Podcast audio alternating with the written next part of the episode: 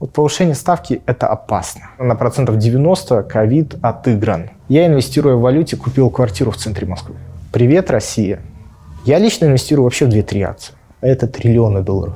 ESG, я уже второй раз это слышу, эту повестку. Нету универсальных управляющих. Есть цикл для управляющего, для его подхода. Каждый портфель подбирается под определенный цикл. У нас будут огромные проблемы с рынком недвижимости через 3-5 лет.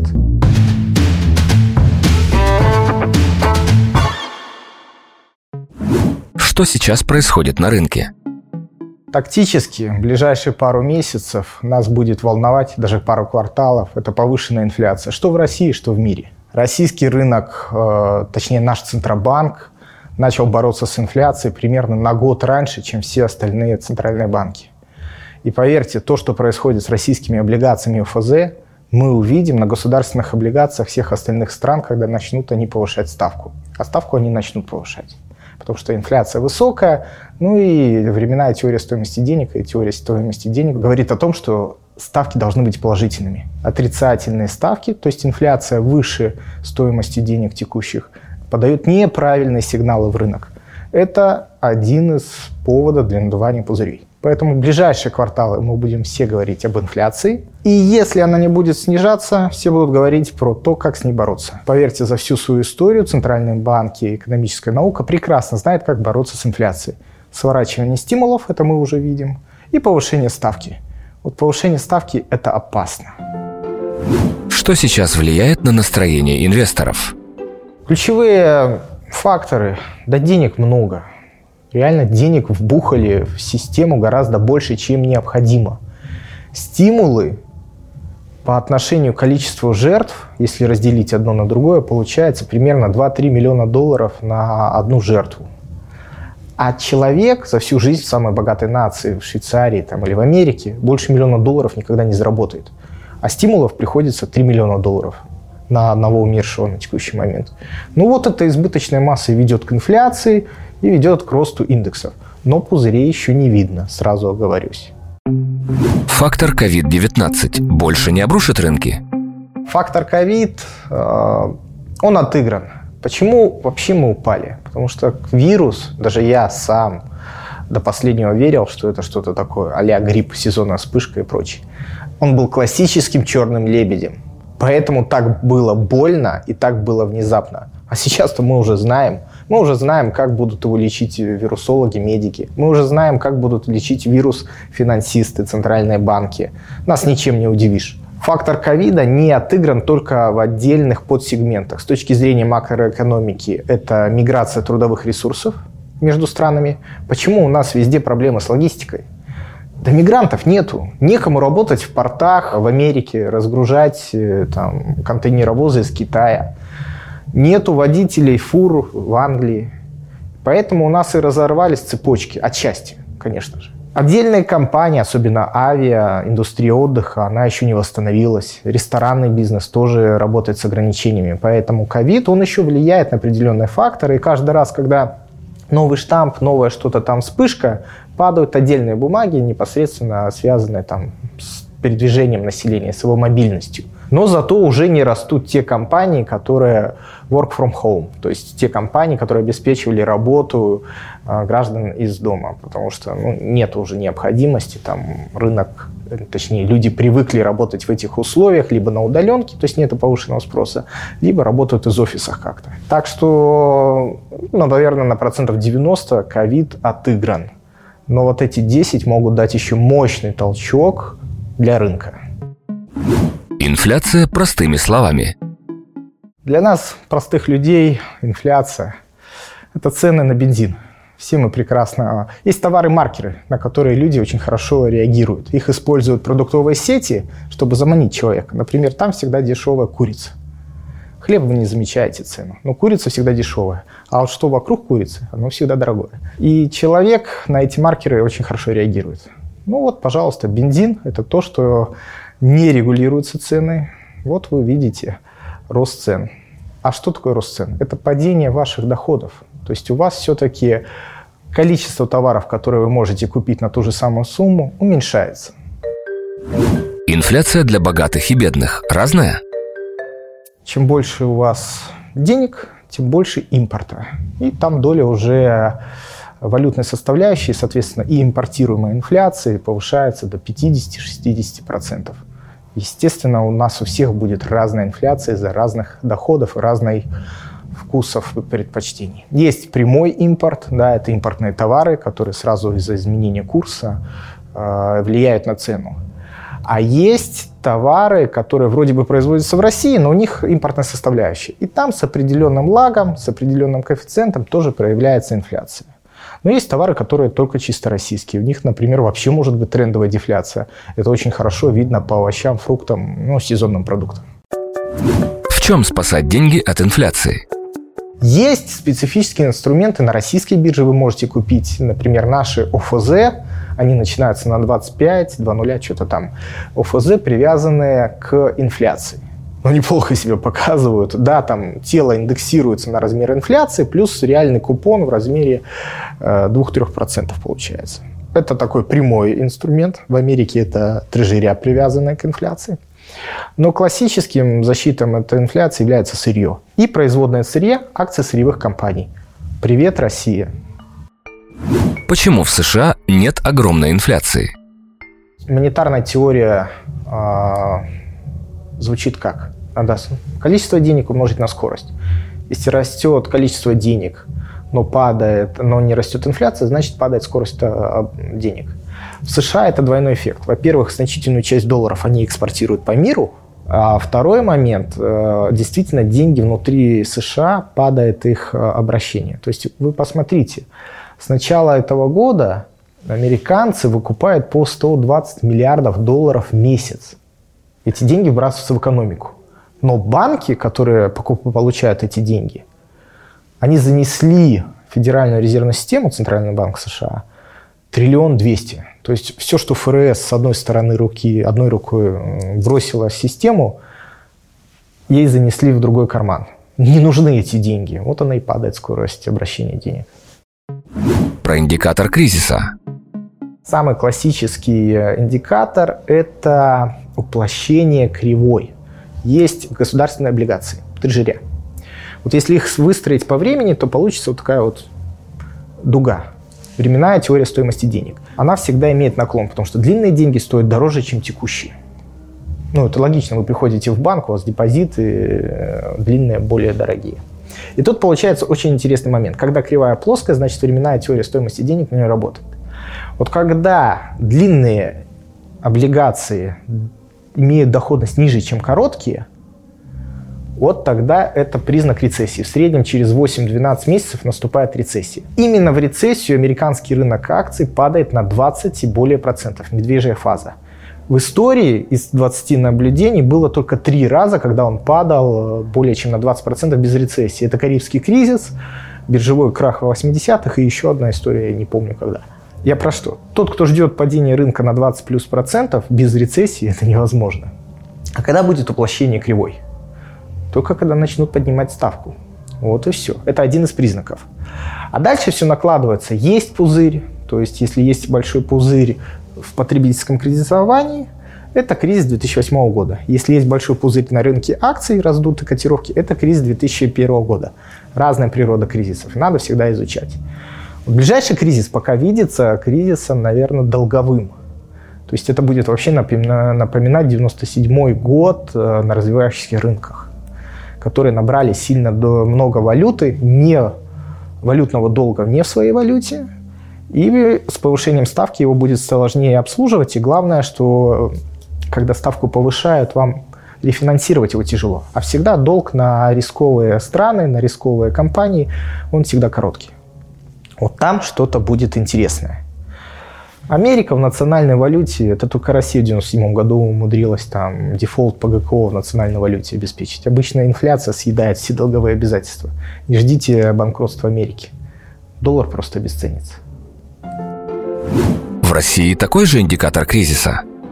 В России складывается очень интересная ситуация. У нас впервые мы видим э, инвертируемую кривую ОФЗ, то есть короткие ставки дороже, чем длинные – в США это всегда с интервалом 8-12 месяцев приводило к рецессии.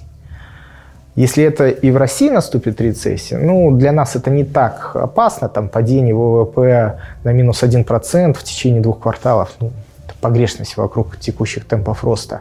Но просто интересно, работает ли это фундаментальная экономика, теория в России. Поживем, увидим. Самая опасная санкция для РФ. На первом месте для нас самая опасная вещь – это отключение от системы расчетов в долларах, когда а, мы не сможем производить транзакции в валюте за рубеж. Хуже, что это будет, если это будет синхронизировано с другими странами, в частности с евро, еврозоной. То есть и в евро мы не сможем это сделать. Это, то есть не будет оплаты за наш экспорт. Это будет хуже всего для всех, поэтому скорее будет точечное какое-то а, влияние на Россию.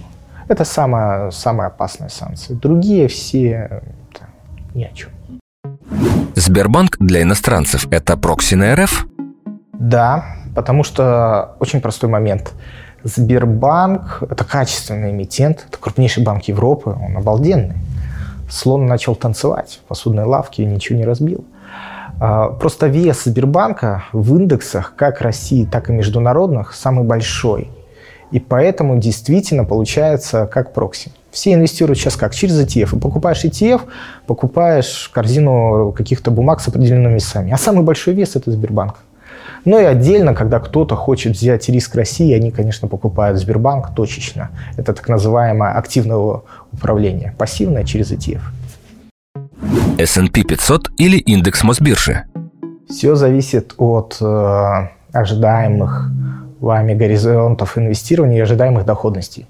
Вы знаете, что российский рынок акций последние годы в долларах последние 6 лет обгоняет S&P. Да потому что у нас курс рубля с 14, ну, с 15 года в диапазоне 70 находится. Поэтому российский рынок акций в долларах доходнее, чем S&P 500. Будет ли это постоянно так? Вопрос.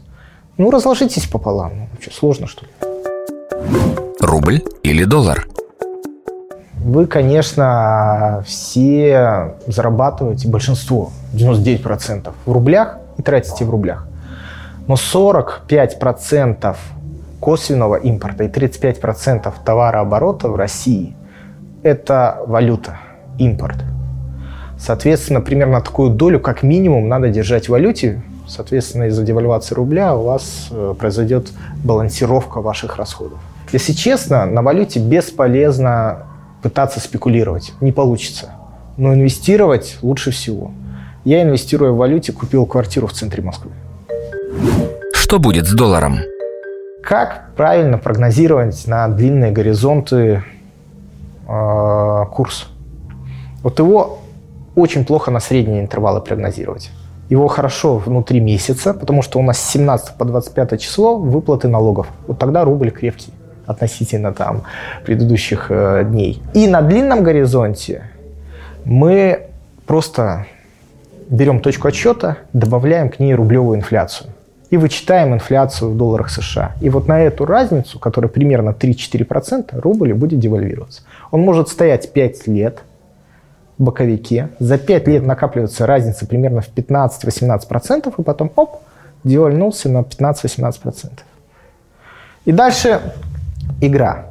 Либо вы в этом боковике инвестируете в рублях и быстро переходите в доллары, и затем опять обратно в рубли. Но я таких людей не встречал. Либо просто держите диверсифицированную корзину. Несколько акций или широкая диверсификация.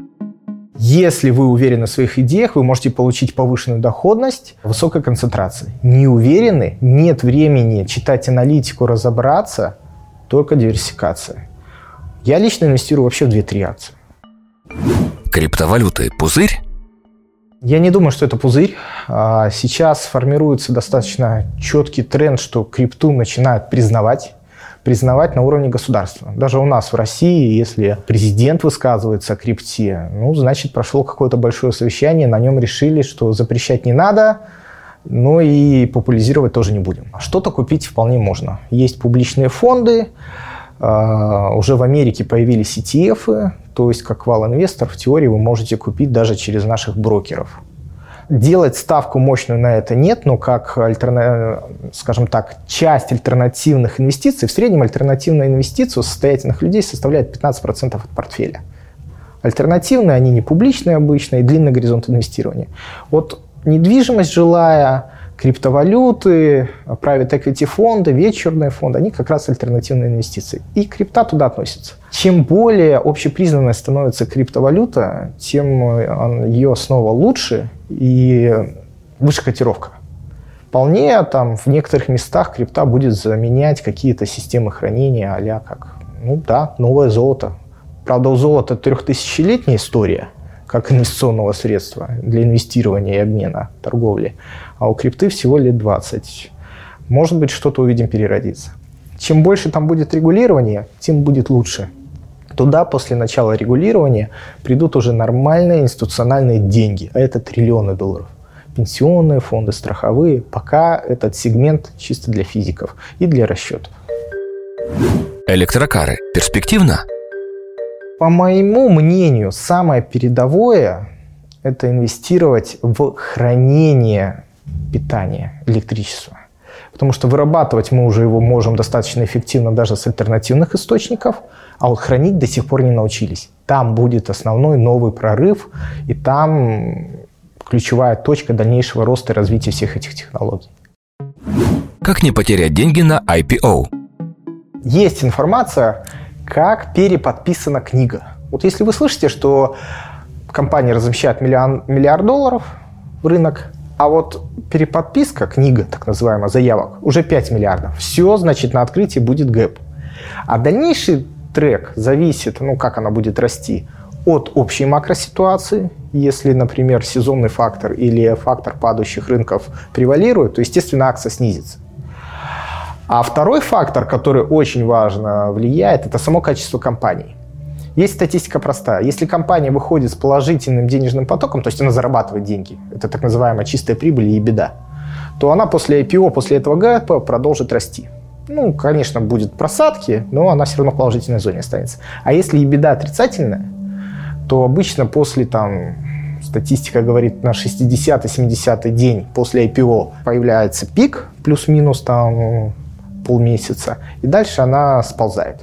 И уже на горизонте год, два, три мы следим за результатами. Компания привлекла миллиард долларов, куда она вкладывает, как развивает бизнес. Если она все делает правильно, она выстрелит. В России это Озон. Он сейчас дико много инвестирует в логистические склады, чтобы захватить э, сегмент долю рынка. Но поверьте, через 5, ну, может быть, 3 года он уже будет таким огромным, что его никто не подвинет. Сейчас из-за того, что он инвестирует много, у него отрицательный денежный поток. И в этом эффект и преимущество IPO. Ни один банк не дал бы денег этой компании на такой экстенсивный быстрый рост, потому что ей даже проценты неоткуда платить. Нету денежного потока. А вот акционерный капитал, IPO, привлечение с рынка, как раз позволяет это сделать. А если бы компания опиралась только бы на то, что зарабатывает, без кредита банковского, она бы росла очень медленно и не достигла бы больших масштабов. ESG-факторы влияют на рынок? Первое время ESG это было синонимом дорого. То есть облигации выпускались с купоном, который чуть ниже, чем э, с доходностью ниже, чем в среднем по рынку. Сейчас ESG это просто какой-то лейбл – никакой разницы с точки зрения доходности для инвестора нет. Ну да, нам кажется, что компании ESG, которые что-то там инвестируют более правильно. Я не обращаю на это внимания. Для меня это не ключевой фактор, для меня гораздо важнее финансы, дивиденды, темпы роста, стратегия развития. А то, что компания в своей стратегии развития больше заботится о птичках, мышках и прочее, но я могу сам позаботиться через благотворительные фонды. ESG, я уже второй раз это слышу, эту повестку. 20 лет назад это называлось Киотский протокол. И с кризисом 2007 года, там пик был на 2004, 2005, 2006 год, и в 2007 году после кризиса, э, великого финансового кризиса, второй по масштабам кризис после Великой депрессии, затяжной и глубокий, он как-то исчез. Сейчас это ESG называется. Но понятно, что мир уже движется новой философией – а, заботой об окружающей среде, и этот тренд очевидный. Но он не новый, ничего нового он нам особо не дает. Мне вообще одно время казалось, что повестка ESG, особенно это было актуально 17-16 год, связано с тем, что управляющие не могли показать опережающий рост, особенно на западных рынках, Например, всего 20% фондов опережало S&P 500 в Америке на горизонте 16 по 18 год по динамике. Ну и тебе надо было как-то обосновать, за что тебе платят деньги. Ну, вот и придумали ESG, управляющие. Мы вкладываем, да, доходность невысокая, но зато мы несем социальное благо. А вот социальное благо, как эффект экономики, подраздел э, затрат государства, их никак не посчитать. Например, общественный транспорт убыточный или инфраструктура, метро. Это общественное благо. Их никак нельзя перевести в деньги. Вечные портфели Тинькофф Инвестиции. Норм? Не работает. А, каждый портфель подбирается под определенный цикл. Вот у нас с 2009 сформировался новый цикл, и он а, стал устойчивым трендом после 2014 года, это рост высокотехнологичных компаний по всему миру. Посмотрите даже банально на наш Яндекс. Ну и в Америке, в частности, так как там больше всего. Поэтому это цикл акций, акций компании роста. С 2001 по 2008 год был другой цикл. Росли value stories. И это было время облигаций. Value stories – это компания роста. Это была эпоха облигаций и облигаций компании стоимости. И тут самое интересное. С 2001 по 2008 кто у нас был легендарный управляющий? Уоррен Баффет. Про него книги, фильмы и прочее снимают. А сейчас про него не слышно. Зато все говорят про Кэти Вудс, которая как раз инвестирует в растущие высокотехнологичные компании. Нету универсальных управляющих. Есть цикл для управляющего, для его подхода. Про инвестиции в недвижимость. До прошлого года, 7 лет, все молчали про инвестирование в недвижимость, а вдруг сейчас стало. У нас есть мышление, что вот своя недвижимость, она надежнее. С точки зрения альтернативных э, доходностей, она проигрывает рынку акций. Недвижимость 2011 года по 2018 не росла в рублях, а с учетом инфляции реальная доходность, реальная цена на недвижимость упала до уровня 2005 года. Сейчас просто нагоняющий рост произошел у нас будут огромные проблемы с рынком недвижимости через 3-5 лет. Потому что количество 35-летних людей, пар, молодых людей, которые как раз в этот возраст покупают по ипотеке недвижимость, либо вообще приобретают, снизится в два раза. Через 3-5 лет будет ай-яй-яй на рынке недвижимости. Ну и куда вы, сколько вам квадратных метров надо? Оптимальнее всего улучшите свои ту квартиру, где вы живете, ту недвижимость, сделать ее комфортной, больше площадь. А дальше инвестируйте на рынке. Портфель купил и забыл. Положить и забыть – это значит, это длинные инструменты. Это могут быть только акции, либо короткие инструменты, где активно управляют. Это фонды, фонды облигаций. Ну, сделайте смесь 50 на 50. 50 рублей, 50 акций, 50 акций разделите пополам 25 Америка, 25 Россия. Это будет достаточно. Вам будет тяжело считать доходность вашего портфеля, потому что вы будете видеть отдельно облигации, отдельно акции и прочее. А вот если найти универсальный фонд, мы как раз такой запустили, где это все смешано, то будет интересная, хорошая доходность с минимальными просадками и хорошими темпами роста. Инвестировать в золото. Золото, оно действительно самый древний инструмент инвестирования, оно защищает от инфляции, но у золота есть один недостаток. Оно не приносит никакого дохода. То есть оно не развивается как бизнес и не растет стоимость акций и не платит купоны. Золото – защитный механизм, когда повышена инфляция. Если вы верите, что инфляция дальше будет расти, конечно, купите золото. И мы золото как инвестиционную, скажем, защиту рассматриваем только вот в пике после кризисов, когда возрастает инфляция. Мы это то же самое видели в 2012 году. Золото тоже стоило 2000 долларов. А потом все теряют к нему интерес, потому что инфляция спадает после кризиса. И золото начинают рассматривать просто как сырье. А предельная кривая издержек для золота 1400 долларов. Вот туда оно идет по мере замедления инфляции. Поэтому так как мы не можем прогнозировать циклы, когда будет следующий черный лебедь или следующая рецессия, тяжело это прогнозировать. Все держат там процентов 5 золота. Но можно держать не золото, а золотодобывающую компанию. Тот же самый эффект будет. Инвестировать в Китай. Инвестировать в китайские акции нужно, но они живут определенными циклами. И сейчас как раз цикл такой, что они чуть-чуть в просадке, мягко скажем так. Но я бы пока инвестировал в США. Все-таки империи, гегемоны существуют в среднем по 100-140 лет. И закат США еще не произошел. Даже если экономика Китая будет больше, чем экономика США, все равно все технологические новинки, компании, все инновации идут из США. Поэтому пока на наш век это американцы. Дальше пускай наши дети смотрят, куда инвестировать. Во что сам инвестируешь? Акции, в российские акции. А, у меня их три позиции. Мечел, Газпром и Руснефть. Мечел, а, Мечел Прев. Там ожидается хорошая прибыль, она уже видна. И дальше при соблюдении дивидендной политики, это ключевой момент, будут дивиденды очень хорошие. И дальше вопрос. Будем дожидаться этих выплат дивидендов или продадим раньше, но потенциал роста значительный. Там кто первый выскочит, что называется.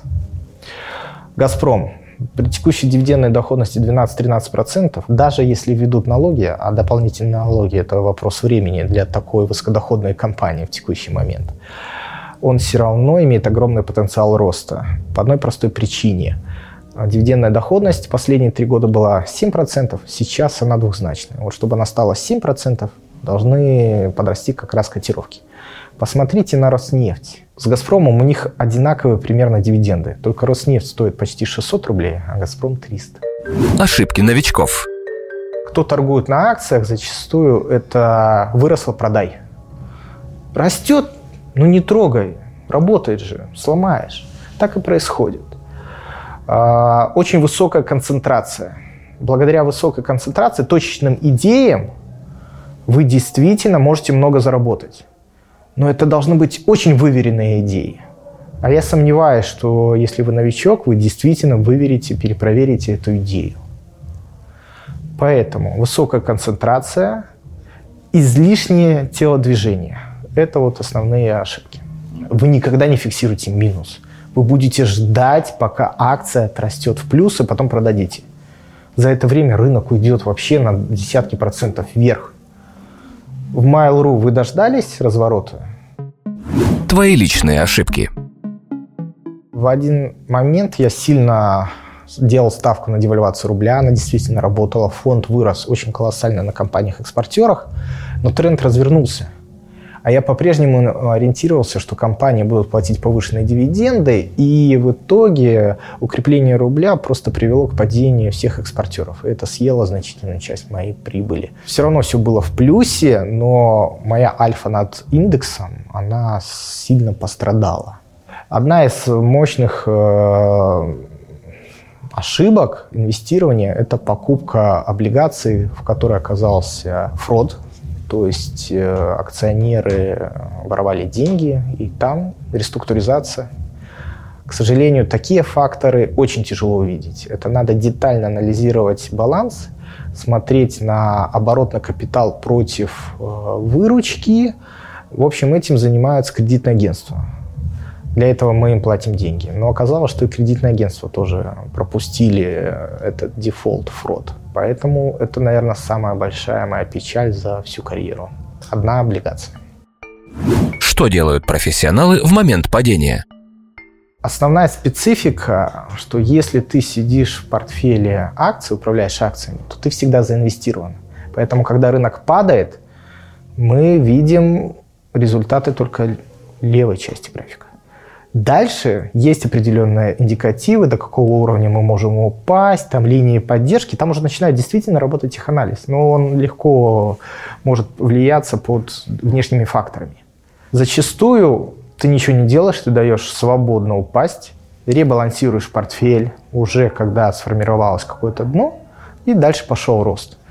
V-recovery, буковка Victory, очень редко, чтобы упала и также э, отскочила тебя всегда есть время что-то там изменить. Я рекомендую посмотреть все-таки на тренд. Если тренд сформировался, то что-то э, более надежно начинаешь инвестировать, более уверенно. А для частного инвестора, ну давайте признаемся, ну не все же вы сбережения бухнули в рынок, и он упал. Если вы это сделали, вы ошиблись стратегически еще раньше. Всегда у нас есть смешанное инвестирование. Поэтому и всегда говорят, есть часть депозитов, не все несите на рынок, и когда рынок упал, чуть-чуть оттуда заберите и усреднитесь. Почему прогнозы аналитиков такие разные? Но зато наши прогнозы гораздо лучше синоптиков, качественней – и, как показал прошлый год, лучше вирусологов. Вот они точно ни в чем не разбираются. Все прогнозы разнятся по одному. Какие ожидания мы закладываем?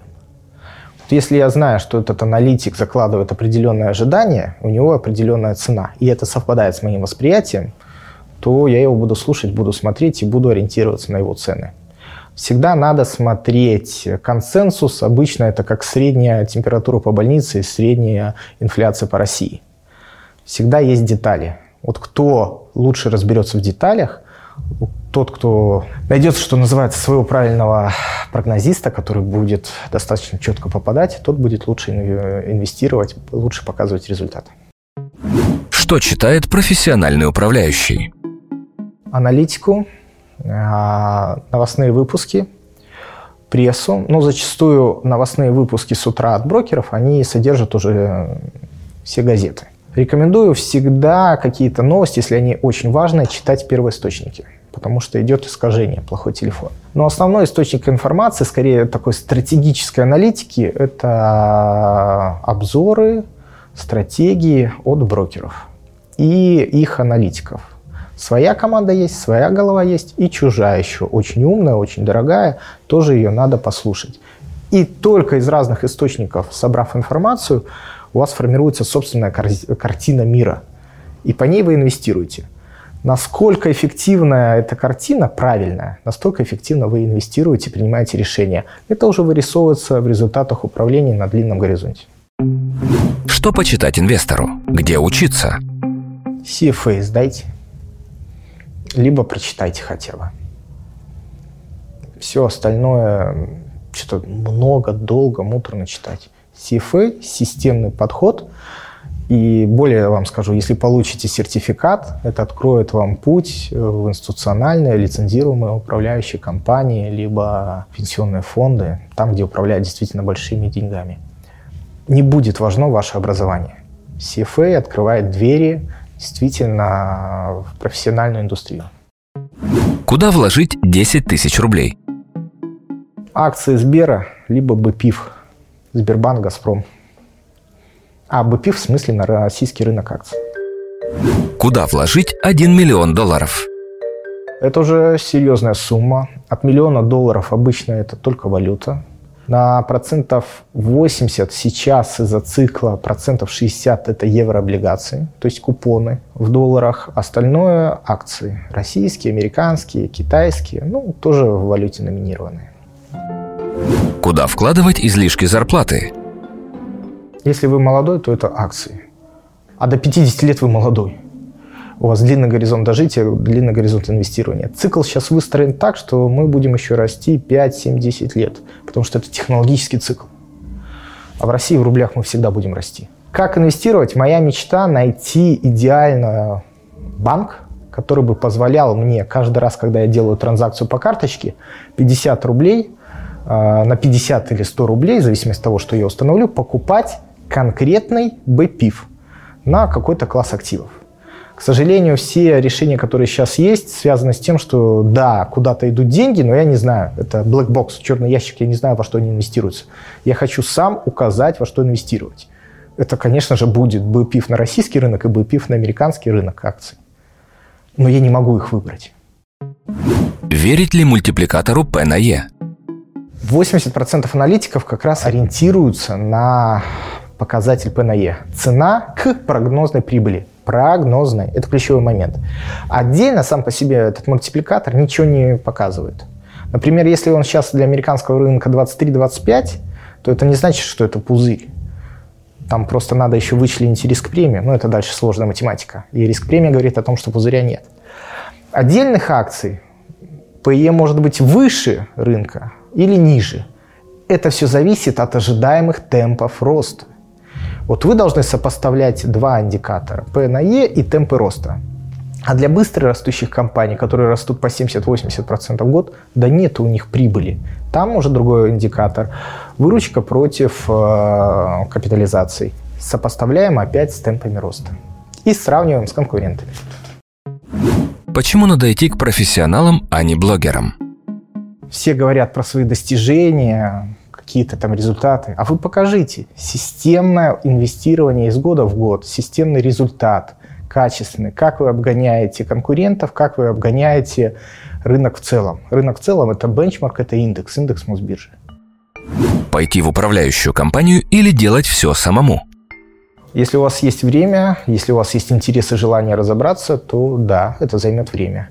Если вы заняты своим собственным бизнесом, ну, если мы говорим про состоятельных э, людей, то только доверительное управление. У вас просто доходность собственного бизнеса выше, чем доходность фондовых рынков. Так устроена экономика. Не публичные точечные активы – это ваш собственный бизнес. Они не так эффективны, например, как крупные мегакорпорации Microsoft или Газпром. Там доходности всегда выше будут, а на фондовом рынке ниже. Если вы частный инвестор с небольшой суммой, то и опять же у вас нет времени инвестировать, конечно, управляющей компанией пока управляющим на российском рынке акций удается получать хорошую надбавку над рынком в целом. Если не получается сделать высокую альфа, так называемое, превышение над индексом, как было в Америке последние несколько лет, то тогда бы пифы. Какие у тебя результаты управления? Вот тот человек, который начал со мной инвестировать 8 лет назад, когда я стал управляющим, на текущий момент он бы получил 500% доходности. Это солидный результат, это один из лучших результатов. Превышение над индексом составляет примерно 130%. Если кто-то может показать такие же результаты, я вас поздравляю, вы профессионально управляющий. Как выбрать управляющую компанию? Очень просто. Смотрите на результаты управления. Паевые инвестиционные фонды. Сравнивайте их э, динамику за год и за три года с бенчмарком, с индексом. То есть в облигациях это индекс облигаций Сибонс, в акциях это индекс Мосбиржи. Сравнивайте динамику этого фонда. Он должен опережать непосредственно индекс значительно. На втором этапе сравнивайте с такими же фондами от конкурентов. Это делается InvestFunds, портал, там можно выбрать и сравнить эти фонды. Всегда сравнивайте яблоки с яблоками. Фонды акций – российских с фондами акций российских, фонды акций американских с американскими, облигации с облигациями. Вы посмотрите, увидите, кто вырисовывается лучше на интервале год-три. Лучше, конечно, идти в фонды среднего размера огромные 10-миллиардные, 15-миллиардные фонды, они просто плохо управляются из-за своей ликвидности, огромных объемов. А вот фондики по 3-5 миллиардов размером, они неплохо управляются, неплохую динамику показывают. Еще один момент, как выбрать управляющего, ну пока у нас нету такой культуры, это посмотреть, кто управляет этим фондом. Когда мы проходили аудит от западного большого инвестиционного фонда, в анкете было указано, сколько циклов управляющий провел на рынке. То есть сколько раз он видел медвежью фазу, когда рынок падает на 20%, и бычью, когда он растет на 20%. И, соответственно, пройдя несколько циклов, ты понимаешь, что этот управляющий знает, что делать. Вот сейчас такой цикл, что будет дальше, он тоже знает. Это все есть синоним – опыт. А опыт – это возраст. Но не может качественно управлять управляющий, который не видел какого-то цикла. Вдумайтесь, с 2009 по 2020 год – у нас не было ни одной просадки на американском рынке акций более чем на 20%. Сменилось 40% управляющих трейдеров, которые не видели медвежьей фазы рынка. Нам очень повезло в 2020 году, что мы только упали, испугались, напечатали денег и все отпрыгнули. Иначе бы была тяжелейшая затяжная рецессия.